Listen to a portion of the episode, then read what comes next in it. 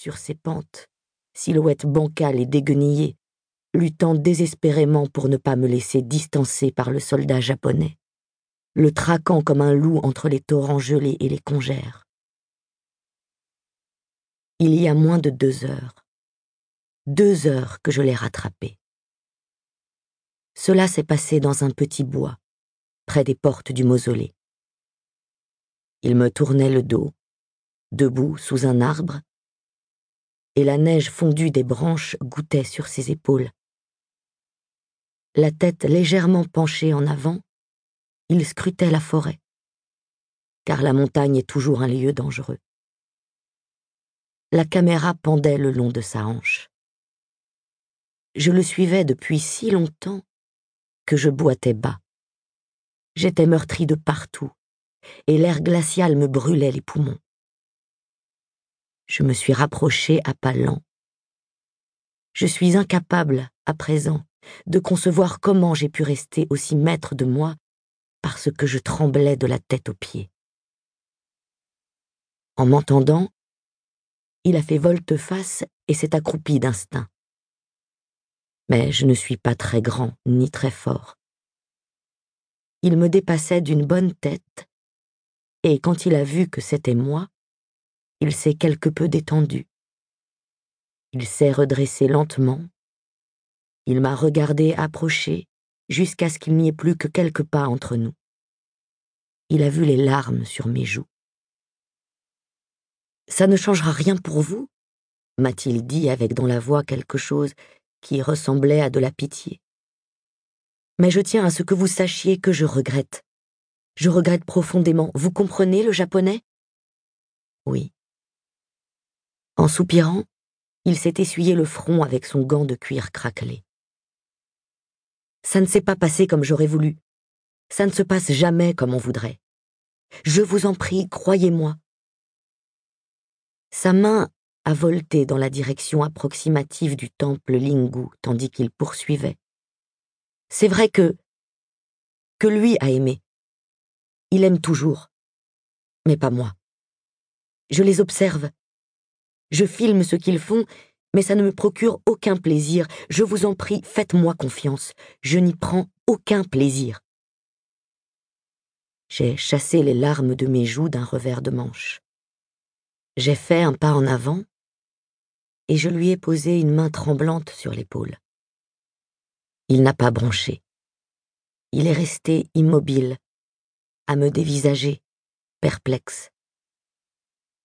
Il n'y avait pas de peur sur ses traits. Il me voyait comme un civil sans défense. Il ne savait rien du petit couteau à fruits dissimulé au creux de ma main. Donnez-moi la caméra, ai-je dit. Je ne peux pas. Ne croyez pas que je fasse ces films pour leur divertissement, pour les soldats. Mes intentions sont tout autres. Donnez-moi la caméra. Il a secoué la tête. C'est hors de question. Lorsqu'il a prononcé ces mots, j'ai eu l'impression que le monde ralentissait brusquement sa course.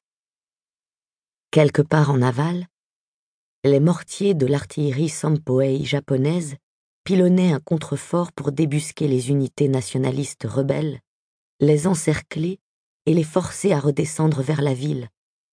Mais ici, dans les hauteurs de la montagne, je n'entendais rien, hormis les battements de nos cœurs et les gouttelettes de glace fondue qui tombaient des arbres. J'ai dit Donnez-moi la caméra. Et je répète, pas question. Alors, j'ai ouvert la bouche, j'ai fait un bond en avant, et je lui ai jeté à la face un cri abominable. Il avait grandi en moi pendant que je courais dans la neige et je me suis mise à hurler comme un animal blessé. J'ai tendu le bras et j'ai enfoncé en lui la lame de mon petit couteau en transperçant son manteau d'uniforme vert olive et sa ceinture porte-bonheur Senimbari. Il n'a pas émis le moindre son. Son expression a changé. Sa tête s'est relevée si vite qu'elle en a perdu sa casquette militaire. Et nous avons chacun fait un pas en vacillant, les yeux rivés sur les flots de sang giclant sur la neige et sur l'intérieur de son abdomen se déversant comme un fruit onctueux par la déchirure de l'uniforme. Il a fixé un instant ce spectacle avec une sorte de surprise. Puis la douleur l'a rattrapé. Il a lâché son fusil et empoigné ses entrailles pour les remettre en place. Couseau Qu'est-ce que vous avez fait? J'ai reculé en titubant. J'ai laissé tomber mon couteau dans la neige. J'ai cherché à tâtons le soutien d'un tronc d'arbre. Le soldat a pivoté sur lui-même et est parti en tanguant vers la forêt. Une main plaquée contre le ventre, l'autre serrant toujours sa caméra, il s'est éloigné en zigzag, le menton étrangement haut et digne, comme s'il se dirigeait vers un lieu important, comme si un monde meilleur, plus sûr, l'attendait quelque part dans cette forêt. J'ai suivi dans la neige, le souffle court et brûlant.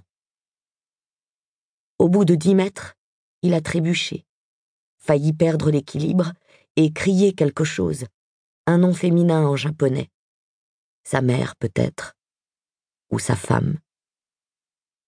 Il a levé le bras, et ce mouvement a dû libérer quelque chose en lui, parce qu'une masse longue et sombre s'est écoulée de la plaie, a dégringolé sur la neige. Il a glissé dessus et tenté de retrouver son aplomb. Mais il était trop faible et n'a réussi qu'à tourner en rond sur quelques pas entraînant derrière lui un long cordon rougeâtre, comme si c'était une naissance plutôt qu'une mort. Donnez-la-moi. Donnez-moi la caméra. Il n'a pas pu répondre. Il avait perdu toute faculté de raisonnement, il n'était plus conscient de ce qui se passait. Il s'est affaissé à genoux, il a vaguement levé les bras, il a roulé en douceur sur le flanc. La seconde suivante, j'étais sur lui. Ses lèvres étaient bleues. Un voile de sang lui recouvrait les dents.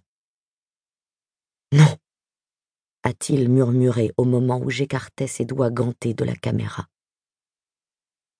Ses yeux étaient déjà aveugles, mais il sentait ma présence et ses mains ont cherché mon visage à tâtons. Ne la prenez pas, a-t-il repris. Si vous la prenez, qui témoignera? Si vous la prenez, qui témoignera? Ces mots sont restés en moi. Ils resteront en moi jusqu'à la fin de mes jours. Qui témoignera? J'observe longuement le ciel au-dessus de la maison la fumée noire qui passe devant la lune. Qui témoignera? La réponse est personne. Personne ne témoignera. Tout est fini. Cette page est la dernière de mon journal. Je n'écrirai plus jamais. La suite de mon histoire ne sortira pas de la bobine que contient cette caméra et ce qui s'est passé aujourd'hui restera un secret.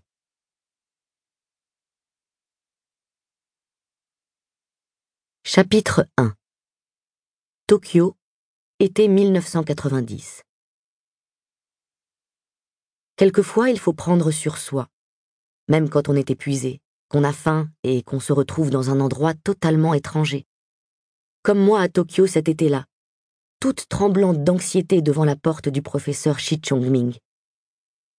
Je m'étais aplati les cheveux, de manière à ce qu'ils aient l'air aussi coiffés que possible, et j'avais passé un certain temps à améliorer l'aspect de ma jupe démodée, trouvée à la friperie Oxfam, en l'époustant et en repassant à la main les faux plis causés par le voyage.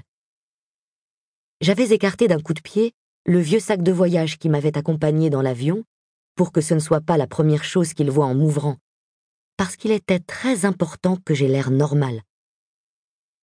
Je dus compter jusqu'à 25 et respirer profondément plusieurs fois avant d'oser parler.